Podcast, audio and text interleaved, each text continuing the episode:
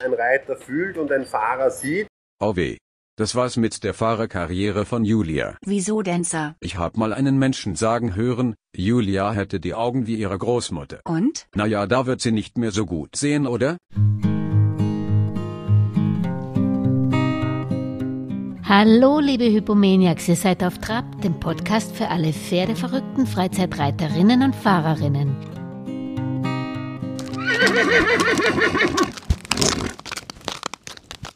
Alle Parelli-Spiele ausgespielt, das Gelände erkundigt, schon genug Hindernisse aufgebaut und einmal keine Lust auf klassische Dressur oder Westernreiten? Wie wär's dann mit Kutsche fahren? Ich liebe es, Tessa liebt es und Velvet liebt es auch. Mein großes Ziel, diesen Sommer möchte ich Dancer einfahren. Viel über den Einstieg in den Fahrsport erzählt euch Christian Schlögelhofer vom Reit- und Fahrstall Schlögelhofer. Ja, herzlich willkommen, Christian, auf Trab. Vielleicht kannst du dich kurz den Hörerinnen vorstellen, wer du bist, was du machst und vor allen Dingen, wie es dich zum Fahren verschlagen hat. Ja, ich bin der Christian Schlögelhofer, komme aus dem Mostviertel, aus Alhertsberg, mache das mit den Pferden eigentlich schon sehr, sehr lange. Es ist eigentlich vom Hobby zum Beruf geworden. Wir haben jetzt einen Reitstall mit ca. 100 Pferden, haben da Reitbetrieb, Fahrbetrieb, aber auch Einsteller und ein großer Schwerpunkt von unserem Betrieb ist auch die Ausbildung von Reit- und Fahrpferden. Mhm. Das Fahren war eigentlich lustig. Ich bin früher geritten und gefahren und haben eigentlich immer Haflinger gehabt. Durch Zufall ist dann einmal ein Fahrtrainer zu uns im Stall gekommen und so habe ich eigentlich die Liebe zum Fahren entdeckt. Und so ist es dann auch eigentlich sukzessive immer mehr geworden und es ist eigentlich das ganze Thema rund ums Pferd vom Hobby zum Beruf. Und die Pferde, die ihr fahrt, sind die auch immer geritten oder was empfiehlst du da? Ah, es sind nicht alle geritten, aber 99 Prozent davon sind geritten. Und das ist natürlich der Vorteil bei den Fahrpferden, wenn sie geritten sind, dass es unter dem Sattel am Schenkel des Reiters einfach viel besser gymnastizieren kann. Biegung, Stellung, Zulegen, versammelter Trab, das Ganze im unteren Sattel zu trainieren, ist natürlich einfacher, weil sie den Pferden das in der Kutsche beizubringen. Mhm. Um praktisch auch Youngsters ein bisschen anzusprechen, weil das hat mich fasziniert, wie du mit so, ich weiß nicht, waren die 13, 15, 16? So ähm, in diesem Alter, ja. Äh, da wirklich Marathonturnier äh, gefahren bist. Ähm, sind es eigentlich so wie beim Reiten auch hauptsächlich Mädels oder kann man zumindest übers Fahren auch mehr Buben ansprechen? naja, es ist natürlich im Reitstall hast du einmal sage 90% Mädels, aber das Fahren ist schon ein bisschen so auch etwas für die Burschen und das sieht man bei uns im Stall auch, wenn die äh, verschiedenen Schulen kommen, sagen die Mädels, okay, wir wollen reiten und die Burschen kommen dann eher zum Kutschenfahren. Ähm, der Sprung für die Jugend ist eigentlich bei uns im Stall der, dass sie zur Reitstunde kommen, dann ein bisschen mit der Kutsche mitfahren und dann im Zuge dessen eigentlich auch Spaß und Fun am Kutschenfahren finden und dann eben mit den ersten Fahrstunden beginnen. Und so mhm. kommt das Rad ins Rollen.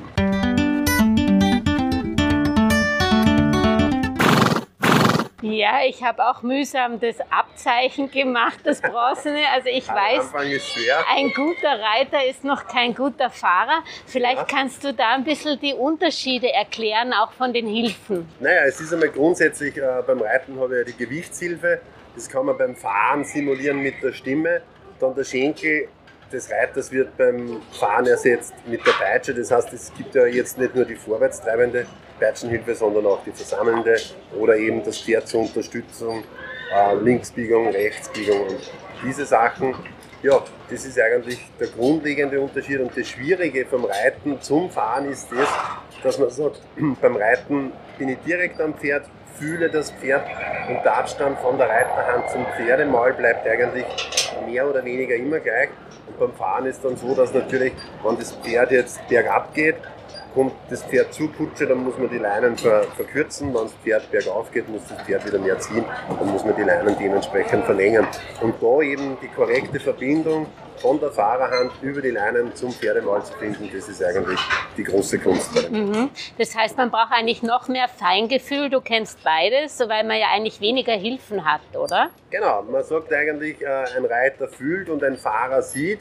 Und natürlich muss man dann die, die Hilfen, die Paraden dementsprechend über die Leinen eben zum Pferdemaul nach vorne bringen.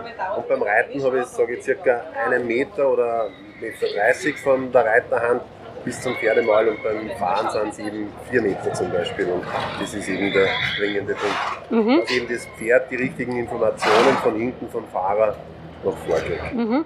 Jetzt kommen wahrscheinlich viele Frauen, so wie ich, zum Fahren, weil der Partner nicht Pferde mag und man denkt, wenn er nicht reitet, fährt er. Das funktioniert dann zwar nicht so, aber ist es der bessere Weg? Glaubst du, dass man erst reitet und dann fährt? Und kann ich jedes Pferd, wenn ich dann mein eigenes Pferd habe, einfahren? Und würdest du das jedem raten?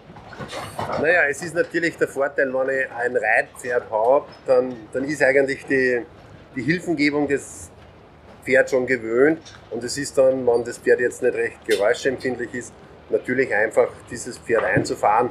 Und ein Pferd profitiert natürlich davon, wenn man sagt, es geht in der Kutsche, es wird korrekt in der Kutsche gefahren, es wird korrekt geritten, dann kann man von beiden Seiten etwas mitnehmen.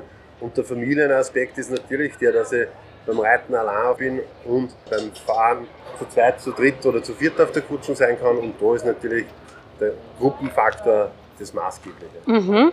Also Reiten lernt man in der Reitschule, das ist ja interessant. Bei dir kann man auch fahren lernen, oder? Da genau. gibt es natürlich weit weniger, oder? Wo, wo gibt es da eine Organisation, wo ich das finde, wo ich das lerne? Oder würdest du das mal im Blog in den Ferien lernen? Oder wie würdest du das am besten angehen? Naja, die beste Information findet man natürlich einmal über den Niederösterreichischen Pferdesportverband, wo ja alle untereinander verbunden sind oder das auch der Dachverband des Ganzen ist.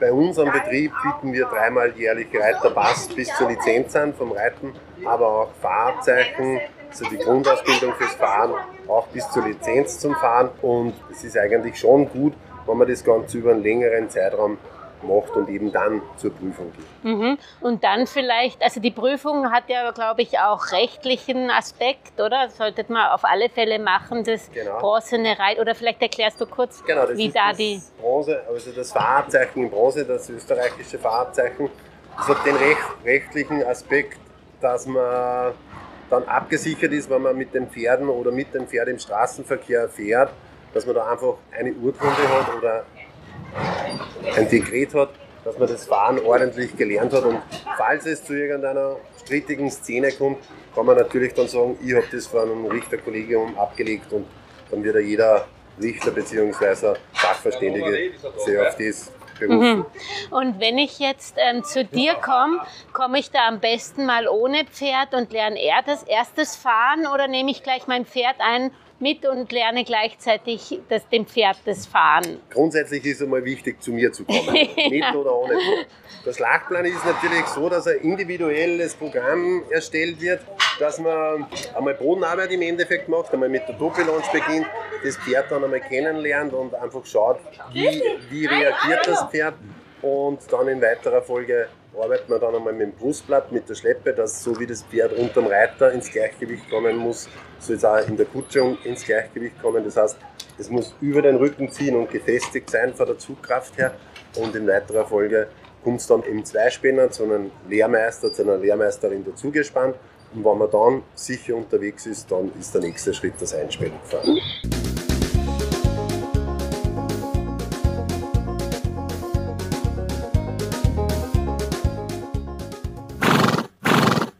Also das ist interessant. Man denkt ja, einspännig wäre leichter wie zweispännig zum Lernen auf keinen Fall. Und dass sich einspännig mehr durchsetzt, ist wahrscheinlich eher eine finanzielle Geschichte. Ist sicher finanziell natürlich. Und wenn ich jetzt ein einzelnes Reitpferd habe und fahre damit mit der Kutsche, ja. ist das easy. Natürlich ist der Zweispänner äh, ein bisschen mehr Aufwand, finanzieller Aufwand, Pflegeaufwand, alles drumherum. Aber man kann natürlich bei einem Zweispänner, wenn einer jetzt vielleicht ein bisschen unsicher ist im Straßenverkehr, gibt der zweite Partnerpferd dem anderen Kollegen die Sicherheit bei Traktoren, LKWs und so weiter. Und der Einspänner muss natürlich in allen Situationen funktionieren und ist auf sich alleine gestellt. Mhm. Also man nimmt nicht sein Reitpferd und tut das Brustblatt an und dann gleich einspannen. Das funktioniert ja. so nicht. Ähm, du, gehen wir nochmal zurück zum Schlachtplan. Wir waren bei der Schleppe. Kann man da eine normale, sagen wir mal, eine Palette nehmen oder kann man Autoreifen nehmen oder was mhm. ist da äh, jetzt für den Freizeitreiter, wenn er mal beginnen möchte? Also die Schleppe ist sehr gut, aber auch nicht äh, ganz einfach zu verwenden, muss man ganz ehrlich sagen, weil mhm. äh, bei einer Kutsche habe ich eine Bremse oder andere technische Hilfsmittel. Das heißt, wenn ich die Schleppen einmal mache, ist einmal das Brustblatt hinaufgeben, dann einmal mit den Strängen hinter dem Pferd nachgehen und dann mit Sicherheitskarabiner einmal eine Schleppe, eine Palette oder einen, einen Reifen nach hinten anschleifen. Aber wichtig ist, dass man nicht gleich hundertprozentig der Verbindung zum Pferd hat, weil wenn das Pferd schaltet, dann wird das immer hinten nachgeschoben und dann ist das natürlich ein großes Problem. Also mit der Schleppe ist sehr gut zu arbeiten, aber auch auf der anderen Seite sehr vorsichtig zu arbeiten. Ja, weil ich kann mich an meine eigenen Anfänge erinnern. Äh, es ist ja nicht so, dass das Pferd immer in den Strängen drin bleibt. Und das kann am Anfang natürlich mit einer Schleppe schwer sein, wenn die dann umkippt oder. Genau, genau. Also mh, wegen Verletzung muss man da aufpassen. Die ne? Verletzungsgefahr vom, vom Pferd oder auch von dem äh, eigenen Schleppenführer, da ist natürlich gut, wenn man dann gutes Hilfspersonal hat, die was an dementsprechend unterstützen. Also die Schleppe ist eigentlich so, dass man zu zweit, zu dritt beginnen sollte. Mhm. Und wann ähm, steigst du von der Schleppe zur Kutsche um? Wann ist das Pferd so reif? Naja, wenn das Pferd ist dann reif, meines Erachtens, wenn das Pferd schön im Schritt durch die Körpermitte schreitet und den Zug gut aufnimmt und eben auch aus dem Halten heraus die Schleppe wieder anziehen kann. Somit entsteht dann in weiterer Folge kein Zugstress. Und dann ist der Schritt in der Kutsche eigentlich nur mehr ein minimaler. Mhm. Schritt hat ja, sollte ja generell auch beim Reiten eine große Bedeutung haben, hat aber beim Fahren noch mehr Bedeutung, oder? Man, man macht mehr im Schritt beim Fahren als, als beim Reiten, oder würdest du das nicht so sagen? Naja, es ist sowohl als auch. Der Schritt ist eigentlich, wie du richtig gesagt hast, der ganz wichtige Gangart wird dann oft stiefmütterlich behandelt mhm. und das ist irgendwo das Problem. Und beim Fahren ist eben die Tragkraft und die Schubkraft von der Hinterhand, was dann eigentlich gut trainiert wird. Und da ist eigentlich der Schritt dann wirklich eine optimale Trainingsmöglichkeit. Und wichtig ist eigentlich immer viele Übergänge machen, Schritt, Halt, Halt, Schritt oder Trabschritt, Paraden und solche Sachen. Also nicht mhm. am Stück 15 Minuten traben, sondern immer wieder ebenso auch die Durchlässigkeit des Pferdes zu überprüfen. Mhm.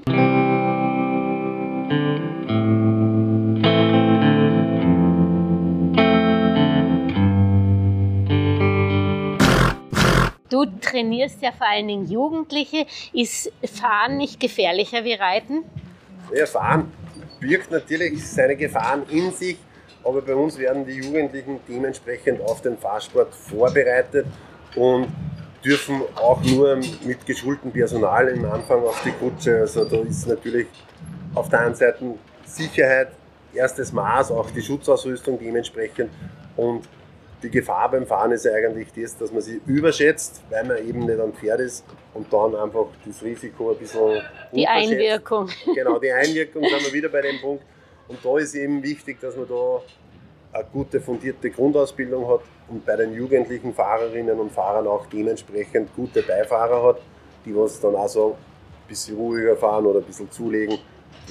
Das Ganze muss ein gutes Team sein, vom vom Pferd zum Fahrer bis zum Pfeifahrer und dann funktioniert das sehr gut. Was macht man denn beim Fahren oft ähm, falsch? Hat man die Zügel zu locker, auf dem, auf dem Rücken schlagend oder ist es so, dass, die, dass man am Anfang zu sehr im, im, praktisch am Zügel ist, so wie beim Reiten, das Pferd zu viel am, am, am Zug hat mhm. oder was ist so die Hauptfehler, die man begeht? Naja, es ist grundsätzlich einmal so, die, der Kontakt zum Pferdemal ist wichtig und da mhm. ist natürlich zu lose Leinen oder zu, zu strenge Leinen ist nicht gut für das Pferd.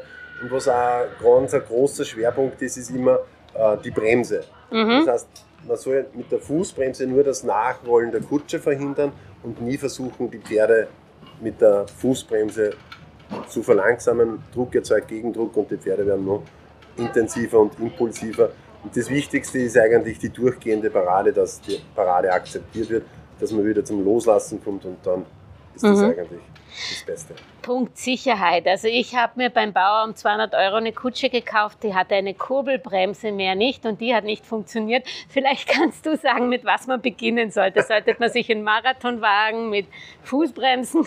Ich meine, okay. die neuen haben das alle, aber was, was soll, das sollte man wahrscheinlich nicht sparen. Also so eine Kutsche, wie du jetzt beschrieben hast, ist besser. Man tut einen Blumenschmuck drauf und stellt, das in den, stellt sie in den Garten. Ja. Äh, es gibt sehr gute Freizeitkutschen mittlerweile. Eigentlich beim Fachhändler ist man sehr gut beraten. Meines Erachtens ist wichtig, dass das Gewicht nicht zu leicht ist für die mhm. Pferde von der, von der Kutsche her, aber auch auf der anderen Seite nicht zu schwer. Und wichtig ist natürlich eine gut funktionierende Bremse und eine stabile Deichsel oder Ansen und dann ist man sicher hundertprozentig gut unterwegs. Mhm.